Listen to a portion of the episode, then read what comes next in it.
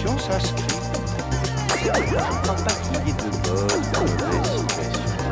Si je devais résumer ma vie aujourd'hui, je dirais que c'est d'abord des rencontres. Salut, je m'appelle Max Carré et j'ai décidé à travers ce podcast de vous partager mon expérience en tant que comédien de stand-up débutant. Moi, si je devais résumer ma vie aujourd'hui, je dirais que c'est d'abord des rencontres. Des gens qui m'ont tendu la main, peut-être à un moment où je ne pouvais pas, où j'étais seul chez moi. Alors, il existe déjà une multitude de podcasts sur ce sujet. On y entend souvent des personnes expérimentées, mais j'avais envie de créer quelque chose de différent où on part vraiment de zéro. On part des bases, parce que souvent quand on maîtrise un sujet, on connaît les bases et on n'en parle pas forcément. Donc j'ai vraiment eu envie de créer quelque chose, euh, pendant un bon moment je pense que ce sera le cas, qui sera un peu un retour d'expérience sur euh, tout ce que j'apprends et tout ce que je teste, toujours avec un petit peu de recul quand même, que ce soit euh, sur comment se lancer, par quoi commencer, comment on écrit des blagues, quels sont les procédés comiques, comment on démarre dans un comédie club, qu'est-ce qu'il faut faire pour pouvoir passer sur scène, etc.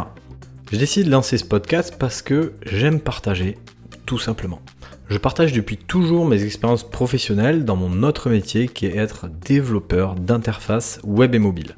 Ça fait euh, maintenant un moment que j'écris un bon nombre d'articles, d'abord sur mon blog, puis ensuite sur un blog collaboratif que j'ai monté avec des amis, et on a même fait par la suite un podcast sur lesquels on a de bons retours et on est assez content. Je trouve que c'est toujours intéressant de documenter euh, ce qu'on traverse, ce qu'on vit, ce qu'on apprend. Que ce soit pour soi-même, c'est toujours intéressant, comme ça ça permet une certaine prise de recul sur ce qu'on vit, parce que des fois on met pas forcément de mots sur ce qu'on traverse, etc. Euh, ou ça peut être pour euh, compenser le biais des survivants. En quelques mots, le biais des survivants, c'est le fait de n'entendre que ceux qui ont survécu. Et donc, euh, quand on écoute des podcasts sur le stand-up, on entend des gens qui ont réussi, qui sont connus, et c'est, je pense, intéressant d'avoir un, autre peut-être regard sur euh, euh, plus les échecs que traverse un débutant. N'hésitez pas à lire la page Wikipédia qui parle du biais des survivants, c'est assez intéressant. Et donc voilà, l'idée c'est d'avoir un autre son de cloche, un son de cloche où je pense je vais revenir principalement sur mes erreurs, parce que c'est souvent euh, comme ça qu'on peut apprendre. hein. Quand on vit une erreur, souvent ça laisse une émotion négative qui a tendance à mieux s'ancrer, et euh, ça permet à la base la survie, mais bon, on n'est pas là quand on fait du stand-up, mais c'est toujours intéressant, je pense, d'apprendre des erreurs, et ça peut, euh, du coup, en les documentant, faire gagner du temps un peu aux autres. Euh, moi, dans ma profession, c'est très utile quand on traverse des erreurs de pouvoir chercher sur Internet et trouver plein de choses existantes. C'est quand même une culture que j'ai ancrée en moi. Euh, c'est ça qui permet vraiment de gagner pas mal de temps. Et je me suis dit que ce podcast serait aussi l'occasion de laisser une trace, de partager quelque chose. En digérant mes erreurs, en fait, je vais vous partager des conseils que j'aurais aimé recevoir en amont. Je développerai par la suite des sujets dans les prochains épisodes, probablement sous forme de courts épisodes bien nommés. Je trouve ça assez pratique pour aborder la théorie.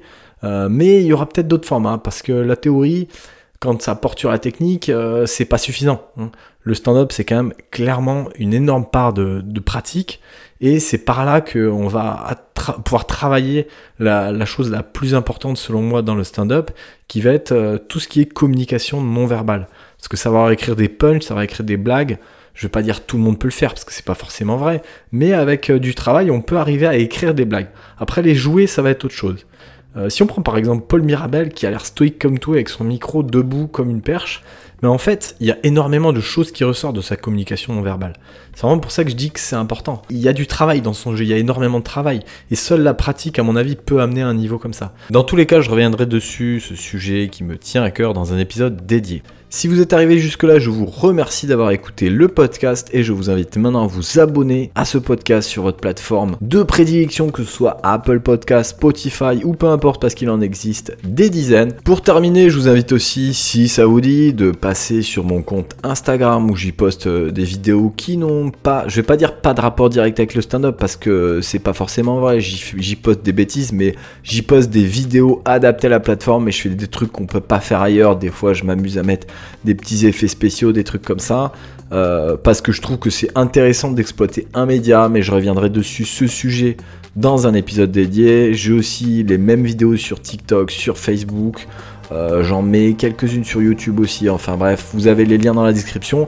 Merci encore d'avoir écouté ce podcast et je vous dis à la prochaine pour un nouvel épisode où je parlerai des premières choses à faire quand on veut se lancer dans une carrière de stand-upper.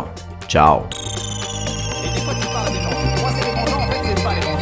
hasards, les rencontres forment une destinée. Parce que quand on a le goût de la chose, quand on a le goût de la chose bien faite, le projet, pas euh, l'interlocuteur je dirais, euh, le miroir qui vous aide à avancer. Ce n'est pas mon cas, euh, comme je le disais là, parce que au contraire, j'ai pu, et je dis merci à la vie, je lui dis merci, je chante la vie, je danse. Je ne suis qu'amour.